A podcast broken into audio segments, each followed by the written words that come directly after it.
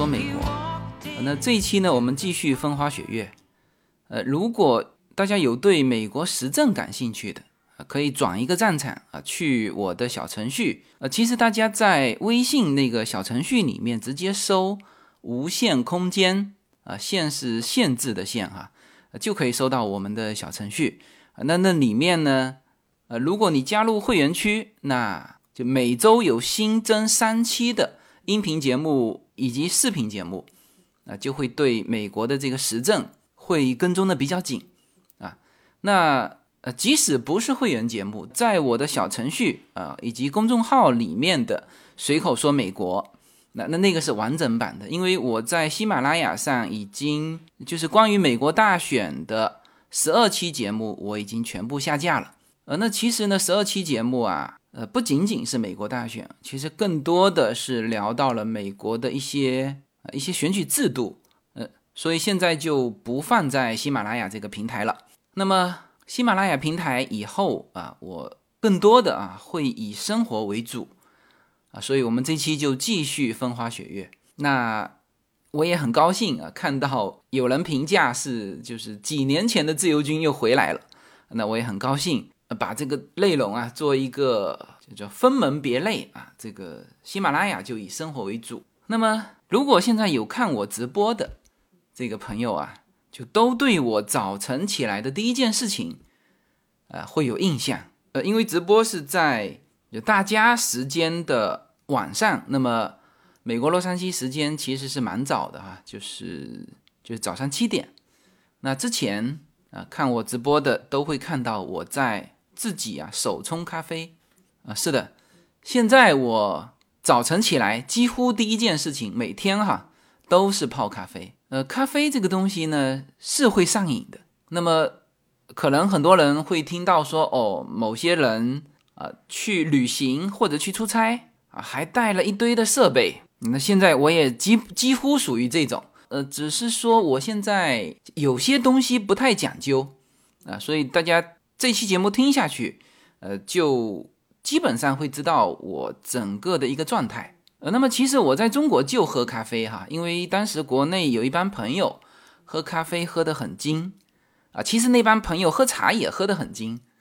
那我到美国之前，那其实还是喝茶喝得多。然后移民到美国之后，呃，带了一堆的茶叶回过来。每一次回国，呃，基本上大家知道我爱喝茶嘛。啊，也都送了一堆的茶，所以说我我们家现在的茶啊也是非常多，嗯，那么其实喝茶和喝咖啡就喝的东西啊，我们把它分解成这个叫成分啊，都叫咖啡因，嗯，你没有听错哈，茶里面也是咖啡因啊，就是提神醒脑的一个东西，呃，但是茶和咖啡有相同啊，也有不同啊，相同的比如说。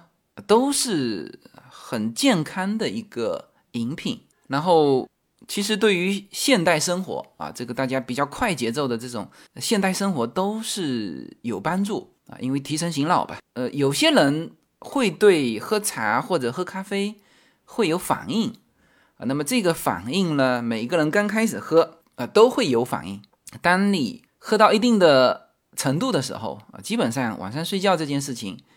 也不会因为喝茶或者是喝咖啡会对你有影响。呃，现在我是无论是晚上喝茶喝咖啡都不会有影响。我在国内的时候，我们就有的时候出去叫斗茶嘛，就大家各带自己觉得满意的两三泡茶啊，出去斗茶，那都是晚上进行的呀。晚上能够喝十几泡进去，是吧？所以我在国内的时候就喝茶对我就没有影响。那现在呢？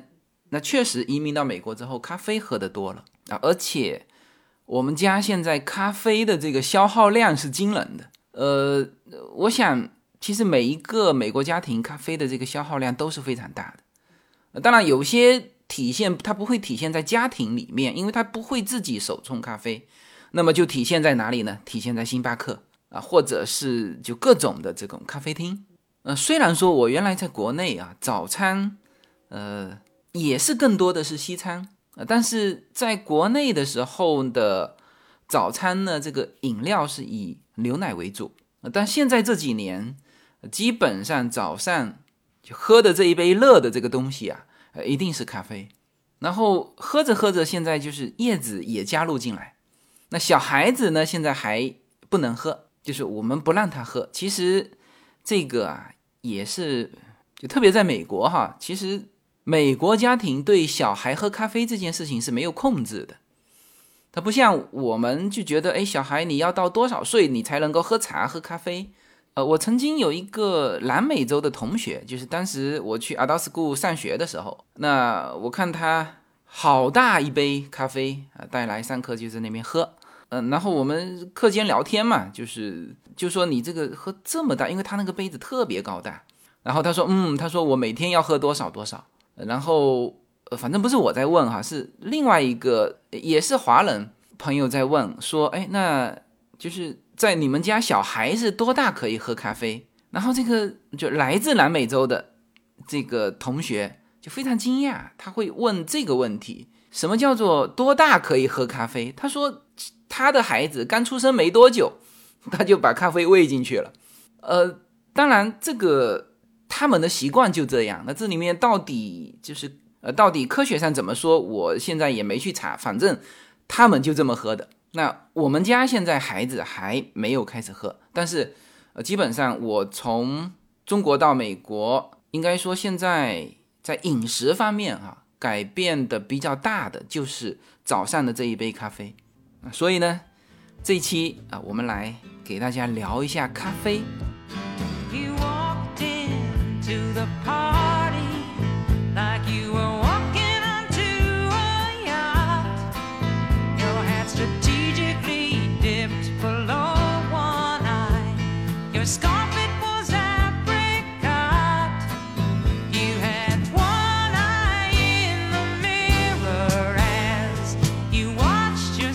说起咖啡哈，因为现在在美国人接触的多了嘛，各个国家各色人种哈。呃，我有一次在我的微博上还晒了一张红色的法拉利的那个咖啡机。呃，如果大家有看我的微博啊，应应该会对那个红色的法拉利的咖啡机留有印象啊。那啊，那个咖啡机是很名贵的哈。呃，那个咖啡机的主人呢是一个意大利人。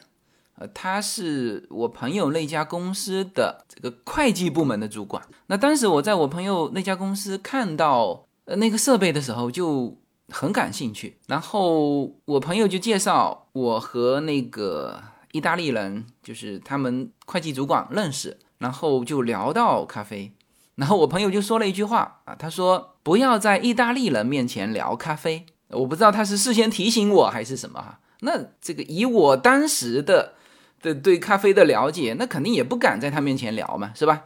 但是呢，通过这句话，那这句话是全球公认的哈，不是只是美国人公认啊。那意大利人喝咖啡啊，算是喝的最最专业。但是呢，把咖啡喝到全世界的，我觉得还是美国人啊，因为啊，就是因为这个星巴克，就是如果我们提起咖啡哈，就绝大多数的人第一反应肯定是星巴克。Starbucks，嗯，可能中国人就还会有一个品牌留有印象，那就是雀巢咖啡。啊，这个雀巢咖啡比星巴克咖啡啊更早进入中国。那事实上，雀巢咖啡这家公司成立的时间也比 Starbucks 来的早。雀巢咖啡是一九二九年，是这个全球金融危机的时候成立的。呃，当时他们的主要想法是想把库存的这个咖啡怎么样给它。给它处理掉啊，所以它其实是第一个做出速溶咖啡的。提起咖啡啊，嗯，可能中国人最早接触的还是这个雀巢的速溶咖啡，就这个感觉，就是说你开水一冲啊，它它就直接能喝。那么实际上，雀巢咖啡，呃，这是一家瑞士的公司哈，这家公司在咖啡的这个发展过程当中，呃，它是起到革命性的一个，呃，不能叫革新哈，因为。总体来说，喝咖啡呀，还是按照就是现在的我们的这种喝法。但是呢，它确实就是这种速溶咖啡，把喝咖啡不方便的地方给它解决了啊。就是你一直到今天，你说要喝一杯咖啡，那当然在美国是到处都有咖啡机，有星巴克也是到处都是。那没有星巴克，也有其他的咖啡店。那更关键的是，在美国所有的宾馆、酒店，就是无论你是餐厅还是住的地方，还是各种娱乐的地方，它都能够给你提供咖啡。那在酒店里面，就再差的 motel，它也会有那种咖啡机。那这是美国的一个氛围啊。但如果是没有这么多设备的，呃。一个国度啊，就是我们说大的，不说一个城市吧，一个国度，你怎么把咖啡卖进去，是吧？当然，现在中国也已经是到处是星巴克了，好像是在中国是总共开了四千多家店了啊。还有我们中国自己的一个品牌叫做瑞幸咖啡，那么这个股票代码是 LK 哈，呃，这家公司是。呃，因为报表的问题啊，那现在是退市了。曾经也是在这个美股界是蛮大的一件事情啊。但是这个就是连锁在中国还是继续经营，呃，而且呃，它的网点跟这个星巴克的网点互相交叉之后，就是让全体的这中国的咖啡爱好者他就会很方便的喝到这个咖啡啊，这是不容易做到的。就是咖啡这个东西啊。我们说正常的怎么喝咖啡哈？就我们说标准的哈。首先你应该拿到的是个咖啡豆啊。如果你已经是咖啡粉了，那这个都不叫标准喝法，因为嗯，到你手上如果是咖啡粉，我现在说的这个咖啡粉是这个豆切成的粉哈，不是速溶的那个粉哈。速溶的那个粉我还没讲到哈。我们就说正常标准的喝咖啡，它一定是到你手上是个咖啡豆。然后呢，就现场切，把它磨开，我们叫研磨嘛。那研磨又分手磨和电磨哈。这个呃，基本上现在就是就是电磨。这个豆啊，为什么要就是到你手上磨啊？因为磨完之后，就最长时间你在十分钟之内啊，就必须把它泡掉啊，否则呢，它就氧化了啊。所以这就是为什么说就最好不要。就是磨好的那个粉到你手上，当然现在，呃，磨好的这个粉啊，它在包装的时候，它都有特殊照顾到这个，就避免它的氧化。但是你想想看，就原先你是一个豆，豆子又表面被氧化嘛，是不是？然后再把它包装在一个一个袋子里面，那你现在把它切成粉，你想想看，这个接触面，就整个豆接触空气的面和你。切成粉之后接触空气的面，那肯定是切成粉之后氧化的快。呃，这个快还不是普通的快啊，这这这个正常。我们说豆磨出来，那为什么就要几乎是立即给它手冲泡掉？有些人甚至讲究到磨的，就是研磨的这个，就是电动研磨的时候，它的这个刀片，因为它快速的在切。所以那个刀片是发热的，所以切出来的呢，它它其实是迅速在氧化啊，所以你赶紧要给它泡掉啊。那么这个是就是冲泡的，就是豆到你冲泡的这个过程。那实际上呢，就是这个豆也有讲究，呃，就是你到手的这个豆是烘焙之后的，啊，就是我们现在说的咖啡豆啊，你看到它的时候，你实际上是看到咖啡色的嘛。我们现在说棕色啊。就是另外一种说法，就叫咖啡色，那就是咖啡烘焙之后的颜色，就叫这个咖啡色。那那其实咖啡色还分好几种嘛，对吧？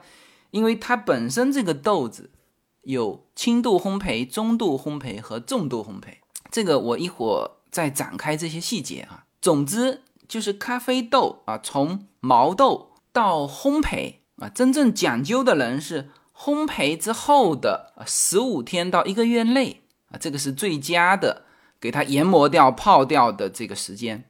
然后再久了，它有的咖啡豆就出油了，那整个又影响咖啡的这个效果。那我现在说的都是什么？都是叫标准的喝咖啡的方法。呃，这个可能很多人会跟我说：“哎呀，这个冲泡应该怎么冲泡？”这个另外再说哈，这个都这个都暂时不用提。啊，我现在就说，在你的这个热水下去之前，你看它这么复杂，从烘焙到你把它磨开，最佳的时间是十五天到一个月。那当然就是所有包装的这个时间，它有的给你会给你说保质期一年，那这个就是它包装的好，会就拉长它的氧化时间。那但是正常来说，呃，其实就是那个时间。所以真正会喝咖啡的人，他不会一下子买很多咖啡，因为买很多咖啡他喝不完嘛。他喝不完，他觉得啊，就在他觉得就是浪费了，就是这个咖啡没有在这个最好的时间把它研磨出来泡掉，在他看来就是就是浪费了，可惜了。所以他不会呃买那种大量的，所以在国内卖的更多的，嗯，是那种半半的，就是我看到就是国内卖的进口的，呃，或者当然现在中国。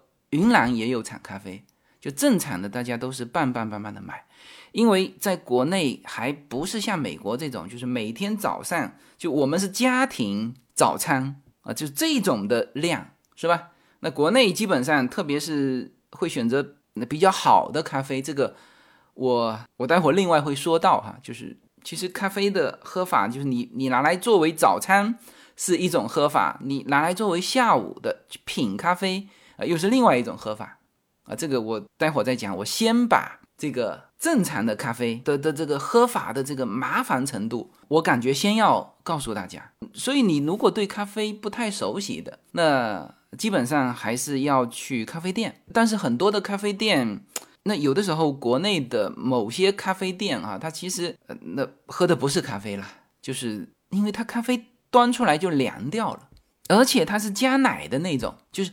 咖啡凉掉不是不能喝，但是你如果加糖加奶之后，就你把它做成卡布奇诺，或者是打了奶泡啊什么七搞八搞之后，你喝到凉的时候，这个咖啡其实效果会差非常多。如果你是纯咖啡，你甚至可以直接放在那边放冷掉喝都没有问题。但是你一旦加奶，温度下来，直接就在我看起来就是不能喝的。嗯没有什么能够阻挡，没有什么可以阻挡对自由的向往。大家好，现在大家除了收听我每周公开的音频节目之外，还可以加入我的公众号，名字是无限空间。在这里，我建立了会员专区，每周都将会有多期的视频或者音频节目会在会员专区独家播出。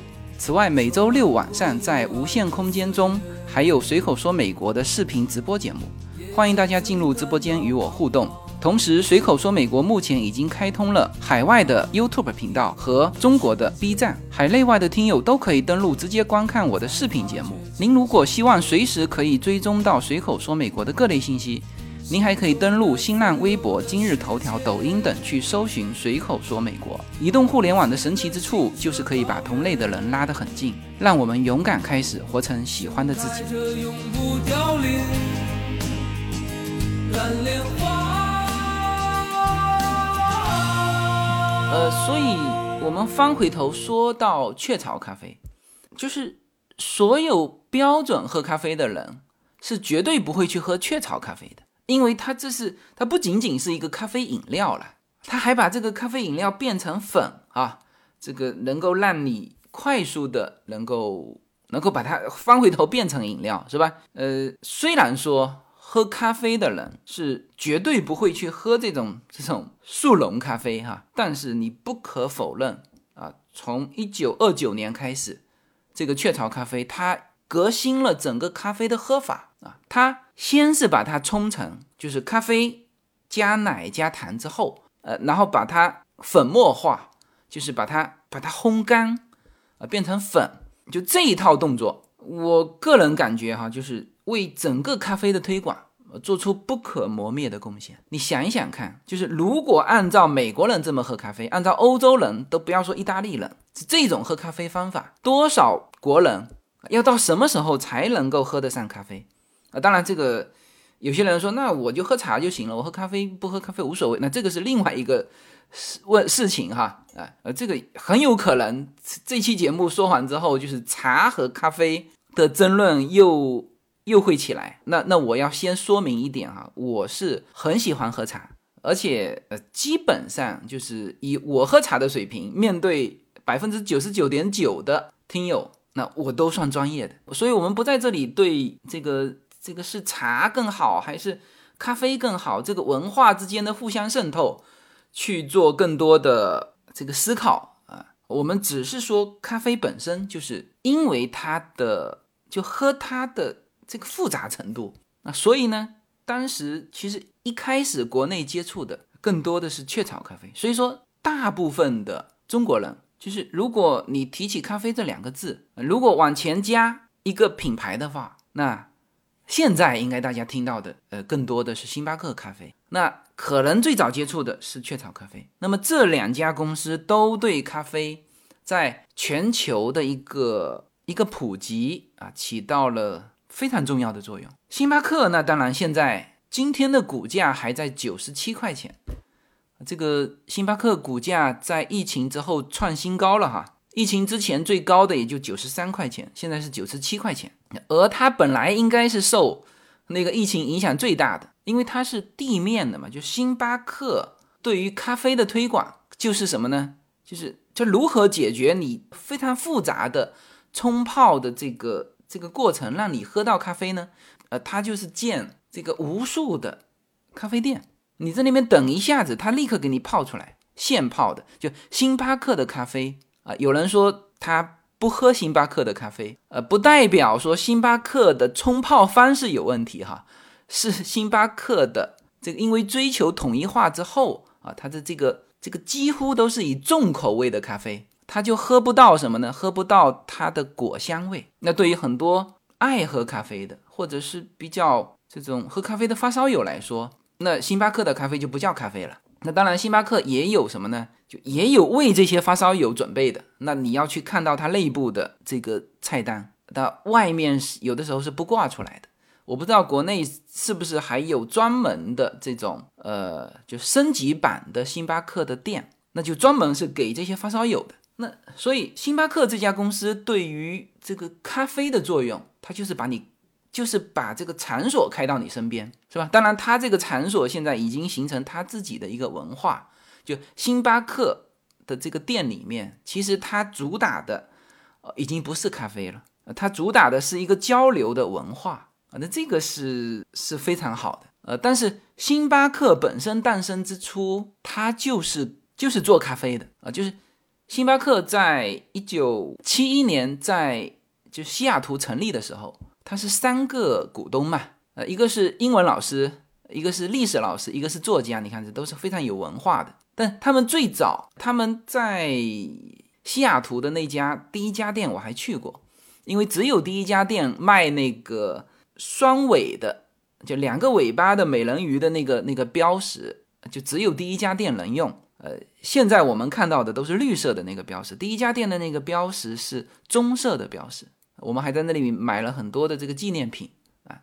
当时他们成立的时候，其实是出售什么呢？出售高质量的咖啡豆和咖啡器材的。当时它和现在以这个交流为文化，说咖啡其实变成一个呃辅助的东西的这个是完全不一样。就是它的定位是准确的定在那个喝咖啡这件事情上。但是呢，就是复杂的东西啊，就是面对市场的时候。它只能是把它简单化，它才能够推广的出去。所以有些东西就是我们很多文化哈，因为我从中国移民过来嘛，所以我其实对于中国的文化接触的是更多的。那有很多很好的东西，其实呢，它现在推广不开，就是什么原因啊？就是它过于追求这种精英化，然后让它整个销售或者生产很复杂，那整个就成本就很高。是吧？那像星巴克也是，它最早的时候是定位是出售高质量的咖啡豆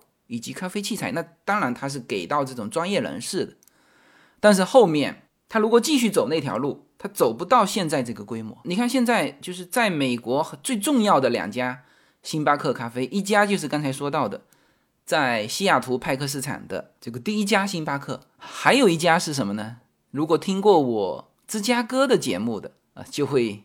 就会知道，就全球最大的星巴克咖啡店，呃，是在芝加哥。呃，我是去年去的，对，十一月份的时候，他这家世界规模最大的星巴克才开业，五层楼啊，呃，这个好大的一层哈，五层楼，就是你到那里的时候，你会感叹说，哇，一个一个企业啊，一个卖咖啡的，能够把企业做到这么大，就是你站在那栋楼前面。啊，以及你在里面游走的时候，你会被感动到的，就是它的整个的这个文化啊。那这是所有到芝加哥的人啊，一定也要去一下这家呃最大的这个咖星巴克咖啡哈。那在此之前，最大的星巴克咖啡店是在上海。那么到现在为止，星巴克咖啡已经全球是三万多家店，而且它的店啊，大部分还是独资自营，它直接经营的，就是星巴克公司有百分之一百股权的，就大部分还是这种店。所以这家公司是把这个这个咖啡啊，就是比较复杂的这个这个流程，就他自己消化了，然后他开在你旁边啊。你看，像美国就最便宜的一杯。星巴克咖啡是一块七毛五，是小杯的那种，叫黑咖啡，就是不加任何东西的。就大部分的一杯咖啡的价钱在两三块钱，就算是大杯的那种啊，也才三块七毛五好像。那你如果像我喝呃那种就稍微甜一点的 macchiato，就是我不知道中文翻译成什么哈，就是我们这边都是 macchiato，就是它 macchiato 还有两种。那我是喝的是热的，基本上我跟他说 hot macchiato，他就知道是哪一种。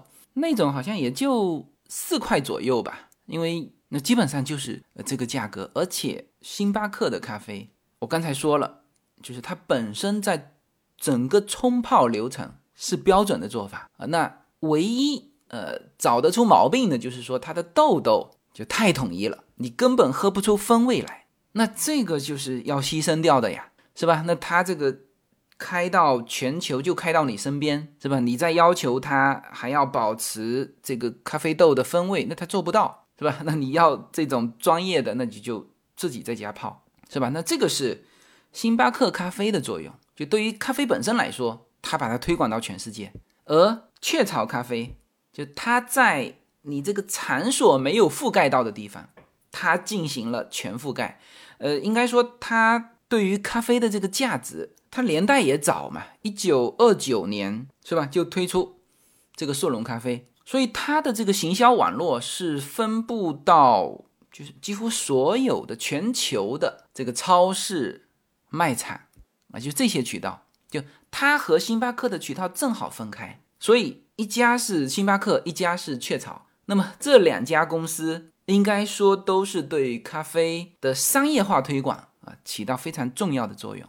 那现在这两家公司还合作哈，呃，现在是就是雀巢利用它的行销网络，把这个星巴克就是门店之外的全球市场零售跟分销，就这一块的渠道，呃，全全部是由雀巢去营销啊。所以现在这两家就是大家非常熟悉的雀巢咖啡和星巴克咖啡，在一在二零一八年呃五月份的时候。呃，缔结了叫全球咖啡联盟的这个合作啊，强强联手。那所以我们现在在美国的呃好多的超市，我们可以看到就是星巴克的，就各种产品。就本来它只在星巴克店内卖嘛，但是我们现在在就各种地方都能看得到。甚至我前几天去迪士尼啊，迪士尼是关门了嘛，但是外面那条街。啊，因为有很多精品店嘛，那我们有很多这个这种迪士尼的这种礼品店，那我们又进去看的时候，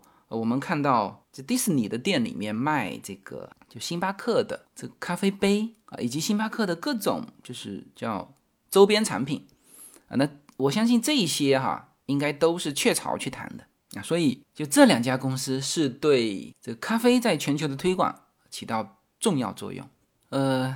这个题材，呃，看来一期是说不完了哈。呃，其实我才开了个头啊，嗯，还是分成两期吧。下一期呢，我就回到咖啡这个本身啊，给大家溯源一下啊，最早的咖啡是怎么来的啊？怎么个喝法？咖啡和咖啡饮料有什么不同？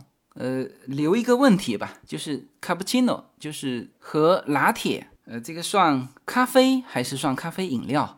就以后就是，如果大家就有到美国来，比如说一个月的时间啊，剩下有多余的时间不知道干嘛，那其实都可以在美国去考一个咖啡师啊。美国咖啡师有分两种，一个是烘焙师啊，一个是品鉴啊。呃，就这些内容，就我不知道下期能不能讲得完哈。那在下期我会会给大家慢慢展开。好，那么这期的节目就到这里。this song is about.